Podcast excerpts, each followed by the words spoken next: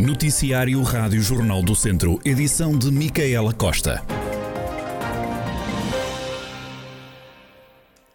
O Tondela vai jogar com o Rio Ave nos quartos de final da Taça de Portugal, em Vila do Conde. O sorteio aconteceu esta tarde na cidade do futebol. Os jogos vão decorrer entre 11 e 13 de janeiro do próximo ano. Se passar à próxima eliminatória, o Tondela terá pela frente o vencedor do jogo entre Portimonense e Mafra. Recorde-se que o Tondela está pela primeira vez nos quartos de final da Prova Rainha, depois de ter vencido o Estoril por 3 a 1. Faz hoje um ano que foi administrada a primeira vacina contra a Covid-19 em Portugal, no agrupamento de centros de saúde à SES Dom Lafões. Desde então já foram dadas 483.027 doses. Primeira dose foram administradas mais de 225 mil Segunda dose, quase 195 mil e de reforço já foram administradas cerca de 63 mil doses. Em Portugal, quase 8,7 milhões de pessoas já têm a vacinação completa. Olhamos agora para os testes de despiste à Covid-19.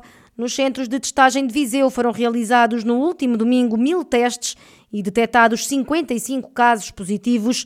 É uma taxa de positividade de 5,5% numa altura em que a taxa de incidência no Conselho é de 796 casos por 100 mil habitantes, de acordo com os números divulgados pela autarquia.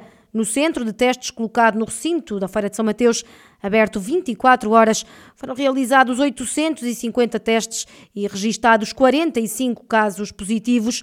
Já em Jogueiros, que esteve a funcionar durante a manhã, foram efetuados 150 testes, do quais 10 deram positivo.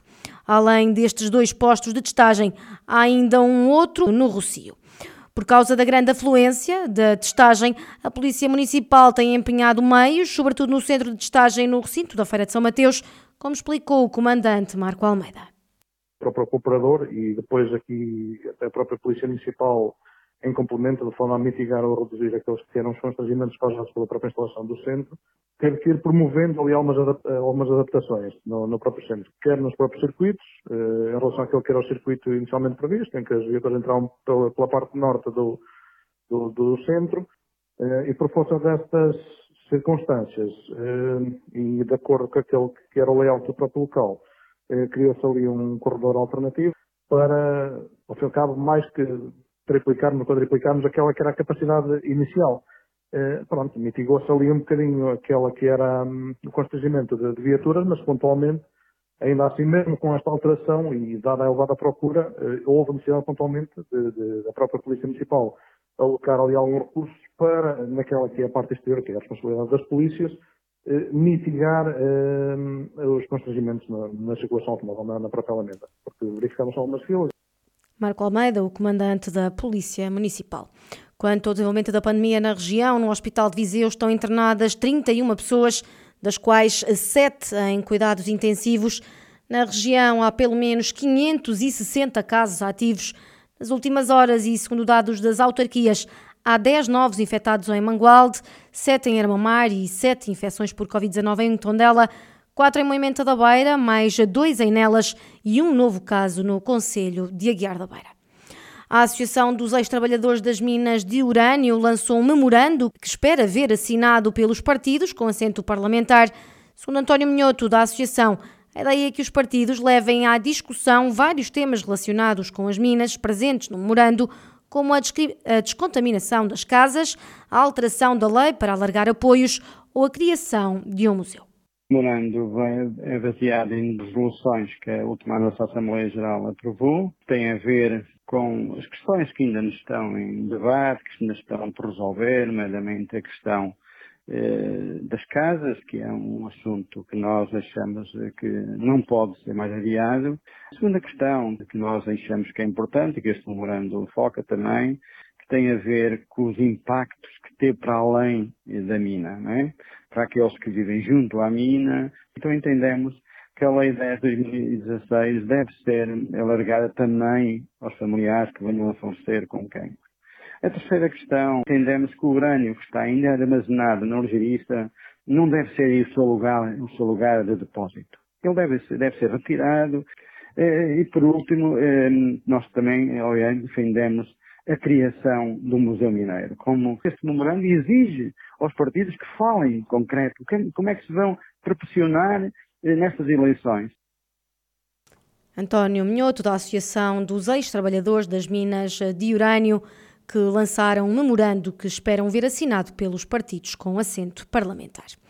Apresentar projetos ao PRR, Plano de Recuperação e Resiliência, é um dos grandes propósitos do Orçamento de Vila Nova de Paiva para o próximo ano.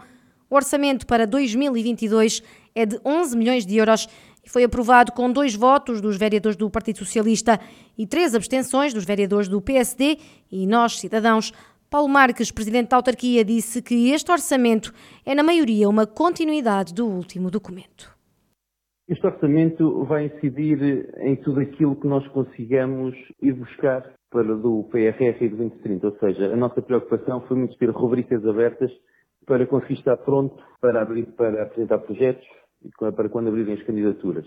Obviamente que o orçamento é um, é um, documento não só provisional como também eh, contínuo, tem sua história, já veio muito do que estava atrás, como muitas rubricas já estavam eh, incluídas obras para finalizar, outras que já estavam eh, há algum tempo no, nos orçamentos e que nós queremos desenvolver. No fundo, há alguma continuidade com a apresentação de, de alguns projetos novos e com algumas perspectivas daquilo que são as nossas ideias e dos nossos projetos que nós queremos ver hum, apresentados e efetivados no nosso Conselho. O autarca falou ainda no alargamento da zona industrial e que este orçamento abrange áreas que vão do social à economia e ao turismo. Temos as nossas prioridades, como sendo a, o alargamento da zona industrial, a criação de um de empresas. Um, por aí é, é, é, muito importante e é muito incidirmos muito nessa, nessa perspectiva, como também já incluímos no orçamento as verbas para termos a nossa creche gratuita o mais rápido possível e das bolsas para o ensino superior. Hum, vamos abrangendo do social ao económico, ao turístico, de modo a, a podermos abranger todas as áreas o, o melhor possível.